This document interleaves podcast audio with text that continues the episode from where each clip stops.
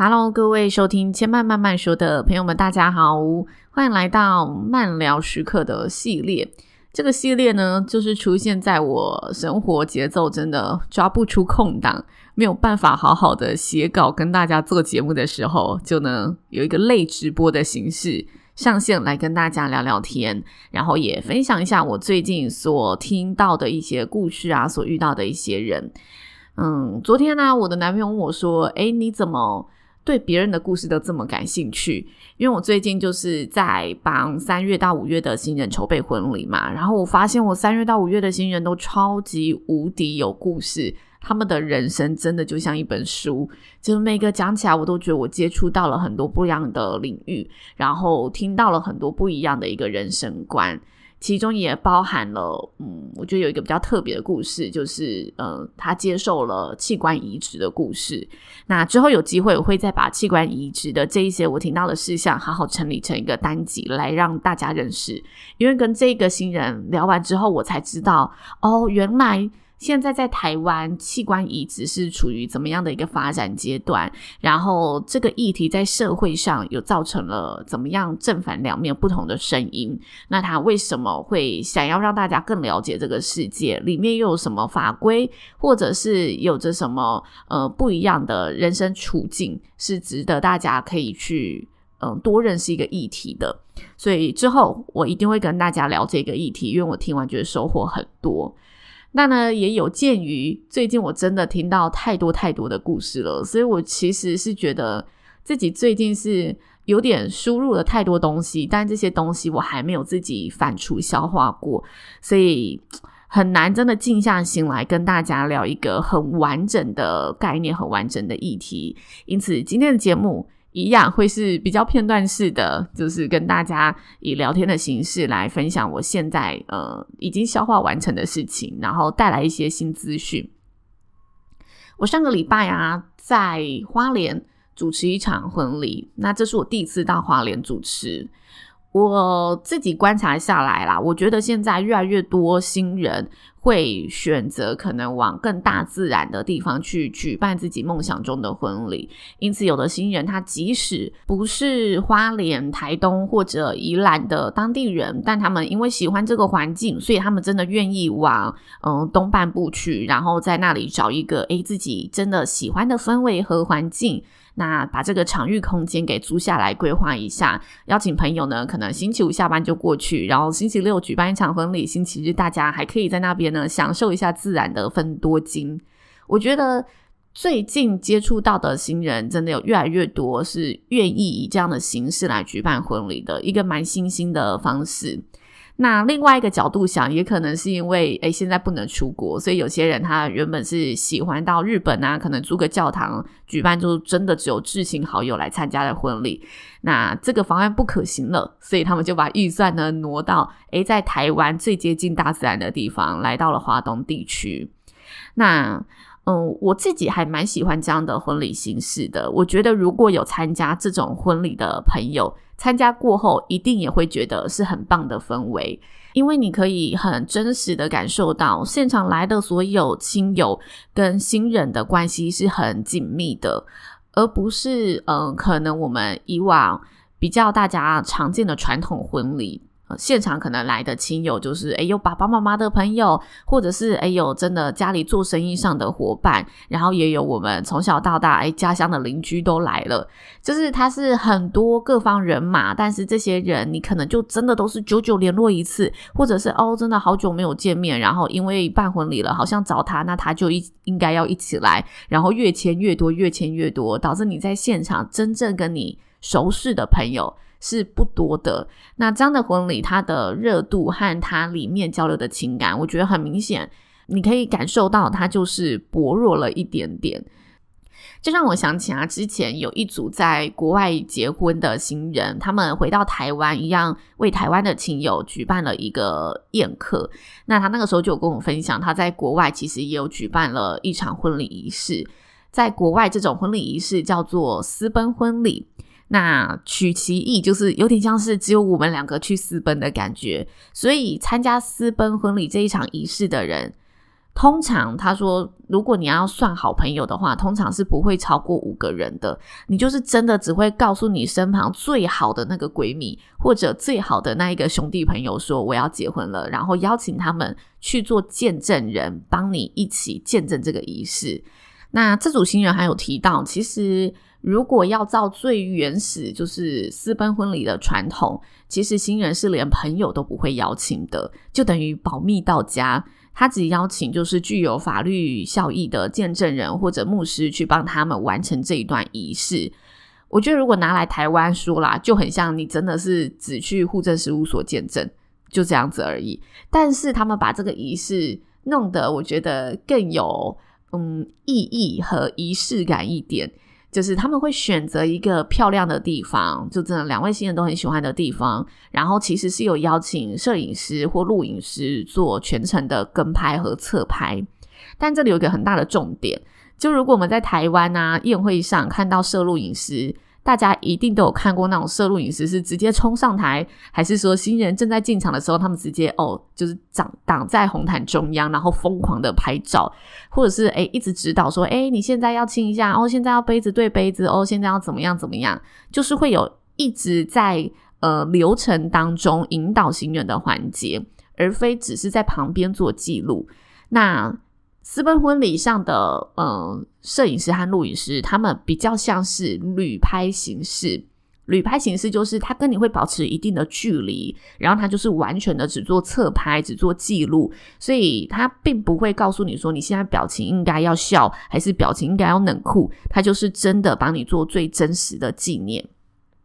那我那时候听到这里就觉得哇，这个其实蛮酷的，而且我觉得如果。呃，台湾有新人真的要结婚的话，想要这么替自己做一个仪式感的话，我觉得是蛮有趣的。那这组新人他就选择了一个呃国家森林公园，然后他们就到那里呢举办了自己规划的仪式。他们的仪式也很简单，就是邀请一个闺蜜跟一个男方的好朋友，然后两人做见证人，然后帮他们见证彼此对彼此诉说的那种比较浪漫的誓词。说完之后呢，两人就在呃结婚证书上用印。那接下来他们举办了一个鸳鸯奶茶的仪式。我一直觉得这故事非常浪漫，因为他们说他们一个人刚好喜欢喝奶茶，然后一个人是喜欢喝咖啡的。那他们就想起，其实这就很像两个不同的个体，但他们可以交融在一起，让他们突然想到了，就是诶鸳鸯咖啡、鸳鸯奶茶的这个饮品。那在呃婚礼上，我们有时候会看到可能香槟塔仪式啊，还是呃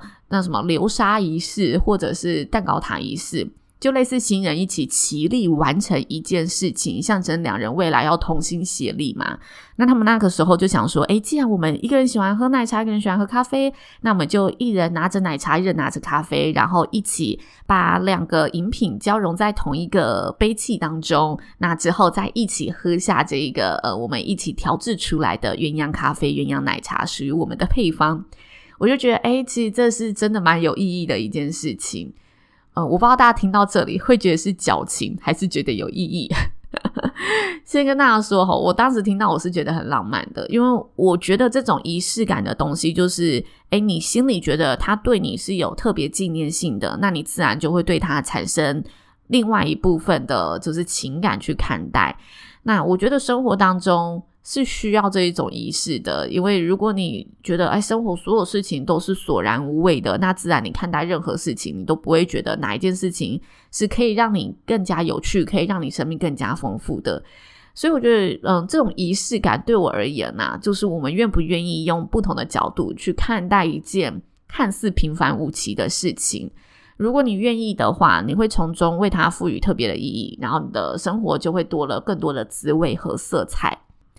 那我觉得在台湾，就是小型婚礼的这一种婚礼趋势也会越来越流行。什么是小型婚礼？就是我们人数可能只邀请五十个左右，或者有人只邀请可能一百位上下，就我的人数不多。然后我真的当派对一样在举办一场婚礼，而非当做纯粹吃饭而已，或者诶纯粹一场才艺表演在举办婚礼。那为什么这个现象会越来越流行呢？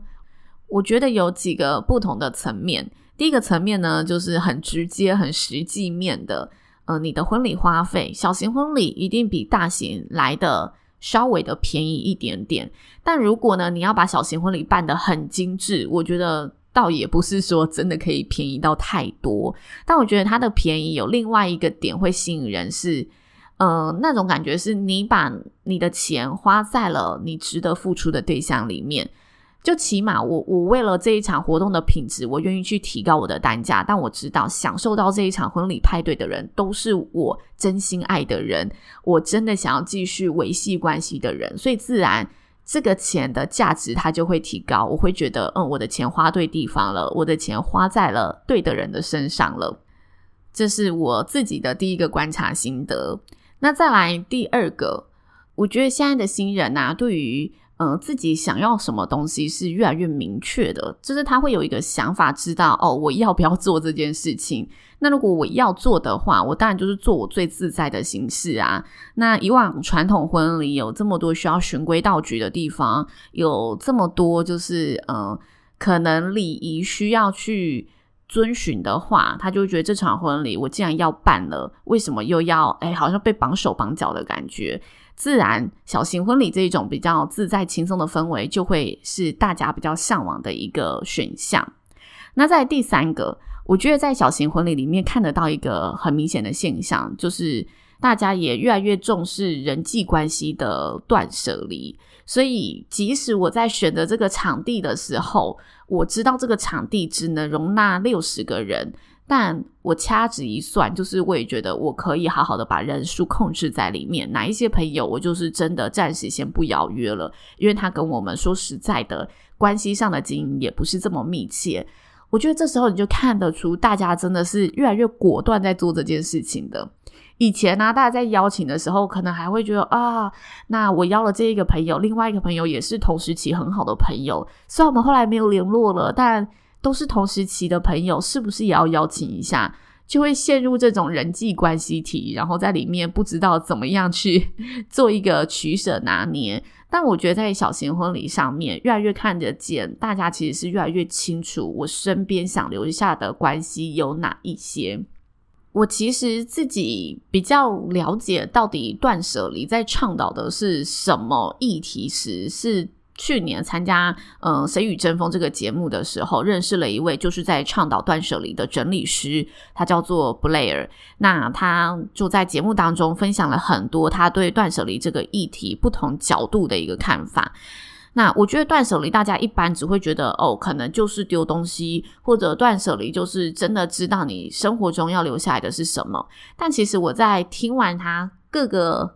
不抽丝剥茧的分享之后，我觉得断舍离啊，它有两个让我觉得诶印象很深刻的地方。第一个就是断舍离其实是可以有效的节省到你的时间的，因为任何的资源其实都会占据你的时间。就像你今天买了很多衣服，你出门就必须选择。你只要从这一堆衣服海里面选择你要穿哪一件，但今天当你只有十个选项的时候，你的选择就会加速。就像我去看菜单的时候，琳琅满目的选项，我们突然间不知道自己要吃什么了。但今天很清楚，问你要吃饭还是吃面哦，你可以很快速的决定，我今天比较想要吃饭，所以你的时间是会被节省下来的。再来是第二个，他当时有谈到一个断舍离的方向是生前整理。听到生前整理，大家可能会觉得就是好像遗物的断舍离啊，还是其他，就是你要在你离世前整理好你生前的东西。但其实啊，他说生前断舍离在强调的，并不是你要在离世前做的这一件事情，而是。趁你还身体健康的每个当下的时候，你想要去整理跟累积的东西是什么？你很清楚的在整理你的每个物品资讯和关系，然后去筛检出、去整理出哦，什么东西对你才是真正重要的，然后去梳理出你接下来想要过的生活是什么？你要用什么姿态来迎接可能要告别的那一天？所以我觉得这两个的观念是有点打破我的，就我没有想到哦，原来我断舍离的生活是可以让我的时间是有更高效能的处理。那第二个就是哦，原来我可以透过断舍离的这个概念去更加理清我人生想要的是什么。我觉得这都是我们普遍对断舍离会没有想到的更加深层的东西。但是呢，话说回来，嗯，断舍离跟所谓的仪式感这些事情，我觉得它是很类似的概念，就是你都是必须自发性的自己的价值观有意识到，OK，这件事情对我的人生是有意义的、有帮助的，然后你相信了去做了，它才会真的对你的生活产生影响力。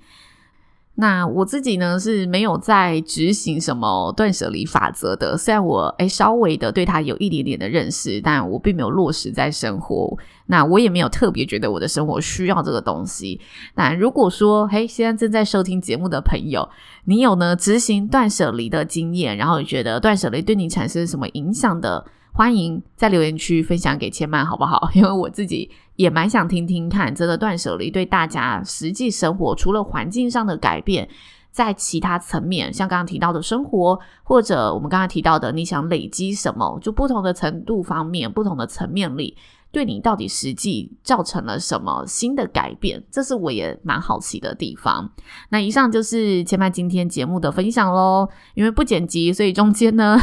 可能有一些呢重复的词语，就请大家多多包涵。那也希望大家喜欢今天的节目喽。千曼慢慢说，下周再来听我说喽，拜拜。